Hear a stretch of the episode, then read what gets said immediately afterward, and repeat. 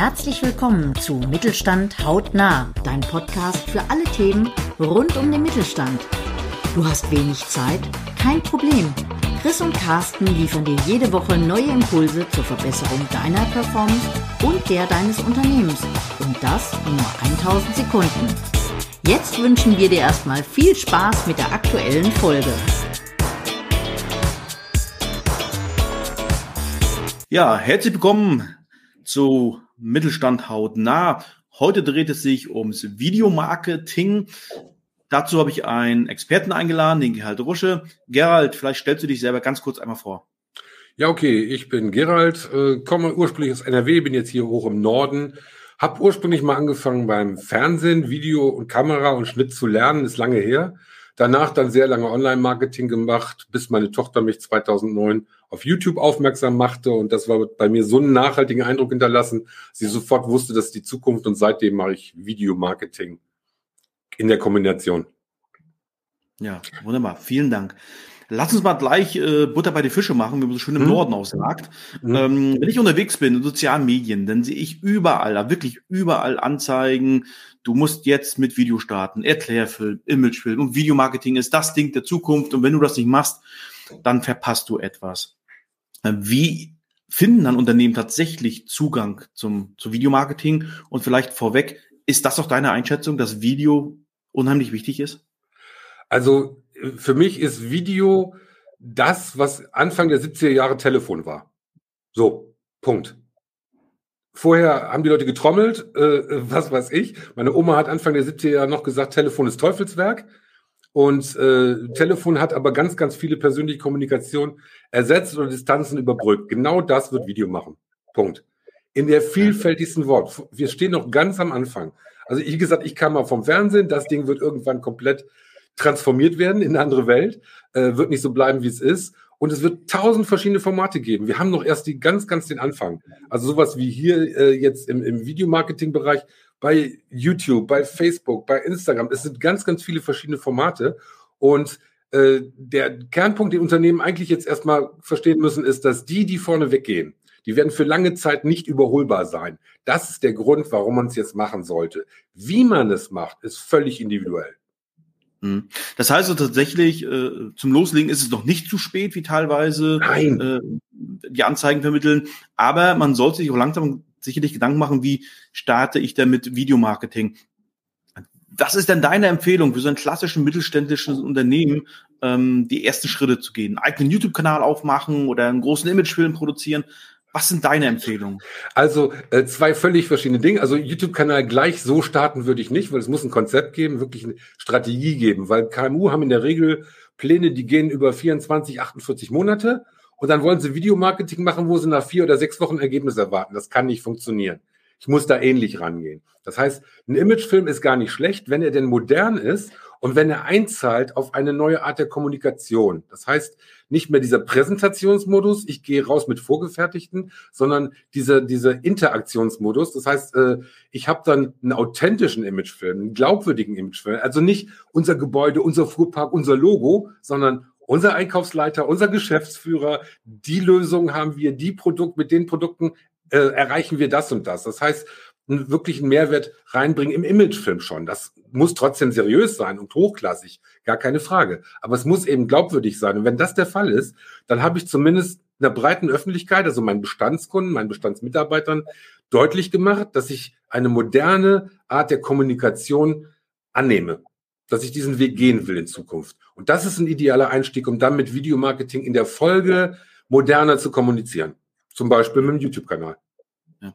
Also wenn ich dich jetzt mal so richtig verstanden habe, ähm, vielleicht mal ein bisschen zusammenfassen von mir nochmal, ist es gar nicht wichtig, ich muss jetzt irgendwie mit Gewalt einen großen neuen Imagefilm machen, der dann äh, bestenfalls irgendwo im Netz versauert und die 22 Minuten 30 schaut sich dann sowieso keiner an, ähm, sondern eher leichten Einstieg, kurze Happen, ja. verdauliche Happen und vor allem, denke ich mal, auch zielgruppengerecht, oder? Weil ich genau, erinnere mich selber, Direktor, dass so Anforderungen nicht gestellt sind. Wir brauchen einen neuen Film.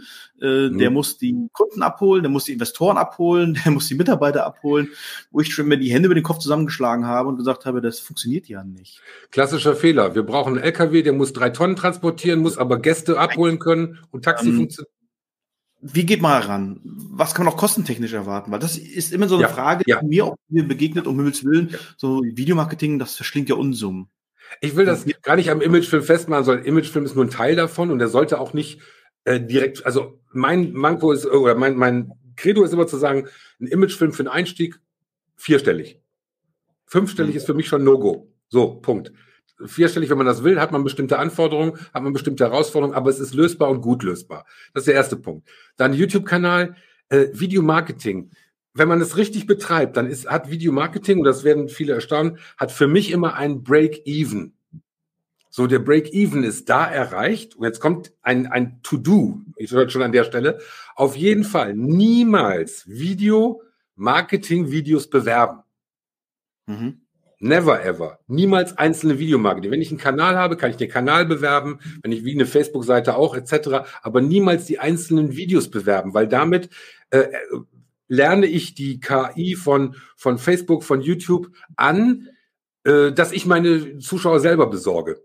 Das heißt, die lehnen ja. sich zurück. Also heißt das, niemals bewerben. Und dann habe ich ein Break-Even, wo quasi meine Produktionskosten der Videos, äh, die bleiben ja gleich die werden irgendwann erreiche ich so viel Zuschauer, dass ich mit den Produktionskosten ungefähr auf den Kurs komme, den ich mit Ads auch hätte. Also KMU mhm. wissen, roundabout Google, Facebook, über den Daumen, ein Euro ist immer realistisch pro Zuschauer. So, kennen die meisten. Das ist, wenn man das Mittel zwischen Facebook und Google, Google kommen die meisten auch außer Versicherung natürlich und Spezialbranchen, aber so im Schnitt ist ein bis 1,50 Euro immer normal. Das heißt, wenn ich irgendwann so viel Zuschauer habe, dass ich ohne Werbung mit den Produktionskosten bei 1,50 Euro pro Zuschauer liege oder bei einem Euro, dann habe ich den Break-Even erreicht. Und danach steigt das ja immer noch weiter. Das heißt exponentiell. Das heißt, wenn ich dann vier, fünf Monate oder Filme später äh, äh die doppelte Zuschauerzahl habe, habe ich meine Kosten halbiert, aber die bleiben gleich.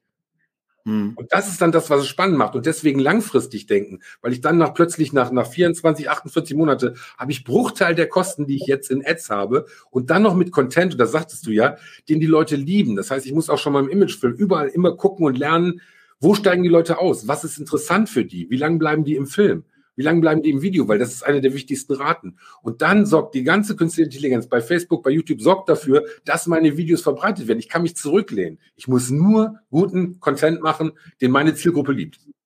Hm. Das heißt also tatsächlich, eines der wichtigsten Dinge, man kann es gar nicht oft genug sagen, beschäftige dich mit dem, was deine Zielgruppe sehen will und versuche es auf die Zielgruppe auch zusammenzuschneiden.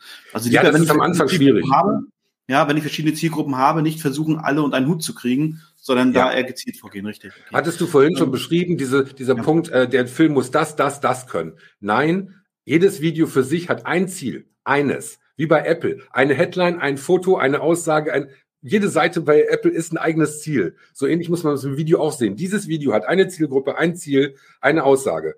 So, und dann kann das auch ganz spitz die Leute erreichen.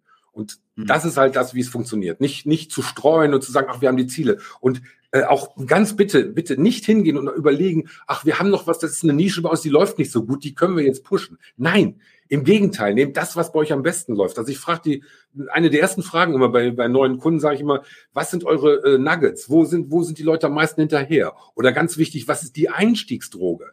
Also mit welchen Themen kommen die Leute als ersten Kontakt zu euch als Kunde und das in den Videos aufgreifen und dann eben halt immer wieder Lösung, Lösung, Lösung. Ne? Also ich weiß, Unternehmen hören nicht gern das Wort Problem, aber wenn ich Massen Zahnarzt, äh, äh, wahnsinnige Zahnschmerzen habe, will zum Zahnarzt, dann habe ich nicht eine Herausforderung, ich habe ein Problem. Und dann kann ein Zahnarzt das ideal lösen. Das heißt, findet wirkliche Probleme, die den Leuten wehtun und dann bringt die Lösung kostenfrei im Video. Und mhm. äh, die meisten haben auch Angst vor Mitbewerber, die das dann abgucken können. Ja, aber wenn ihr vorweg geht, sind die im Zuchtzwang und die werden lange nicht so gut werden wie ihr, weil ihr den Vorlauf habt und auch niemand startet gleich als Star. Das heißt, am Anfang werdet ihr, wird das ein bisschen steif wirken, aber wir hatten jetzt einen Kunden, großen KMU, die haben äh, nach dem vierten oder fünften Video haben die von ihrem Auftraggeber von Siemens erstmal einen äh, Klopfer, Klopfer auf die Schulter gekriegt. So nach dem Motto, ey, super toll im Kanal, super gemacht.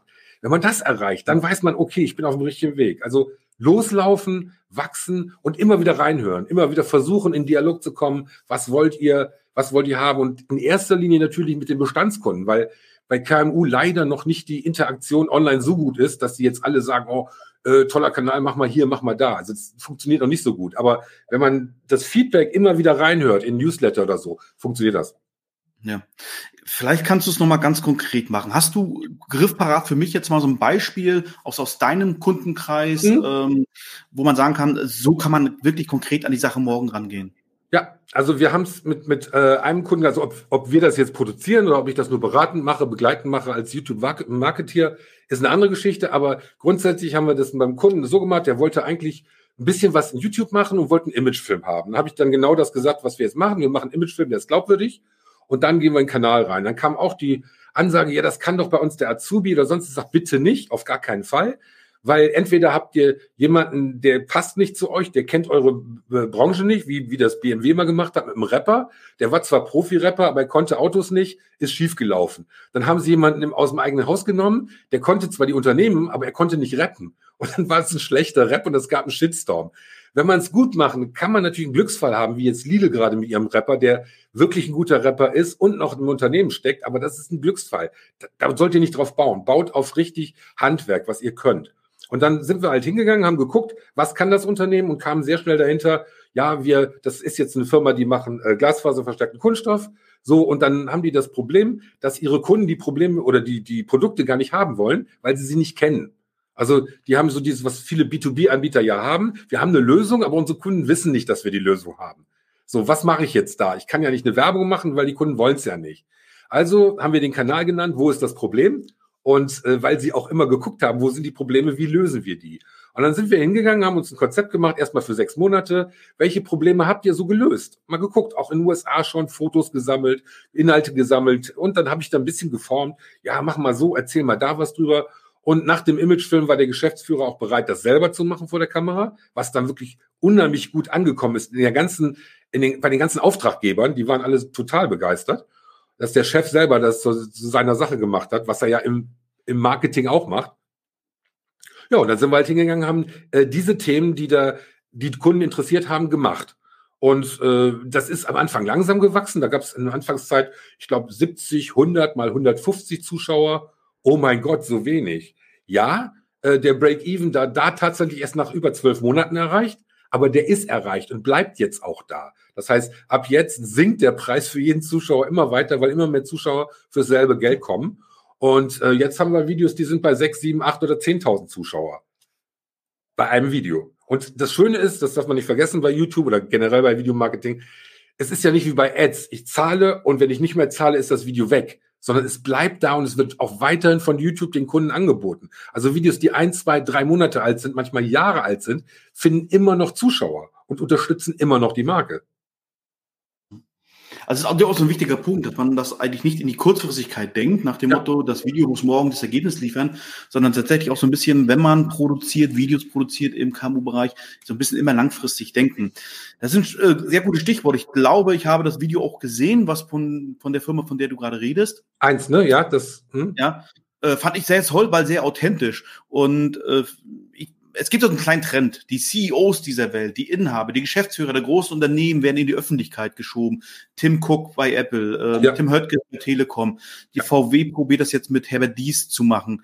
Und ich glaube, das ist nicht nur etwas für die großen Unternehmen Nein. dieser Welt, sondern auch gerade insbesondere für den Mittelstand.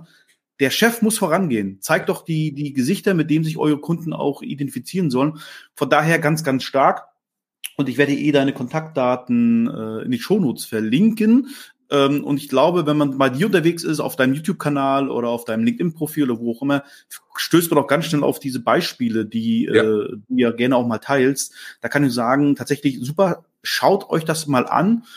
Ähm, nicht kopiert es, weil das ist, glaube ich, der falsche Weg, aber nimmt das mal als Inspiration und überlegt tatsächlich, was kann ich in meinem Unternehmen eigentlich in dieser Art und Weise kommunizieren. Und ich fand das gerade aus dem Composite-Bereich, fand, fand ich richtig stark. Es hat mir richtig gut gefallen. Okay, danke.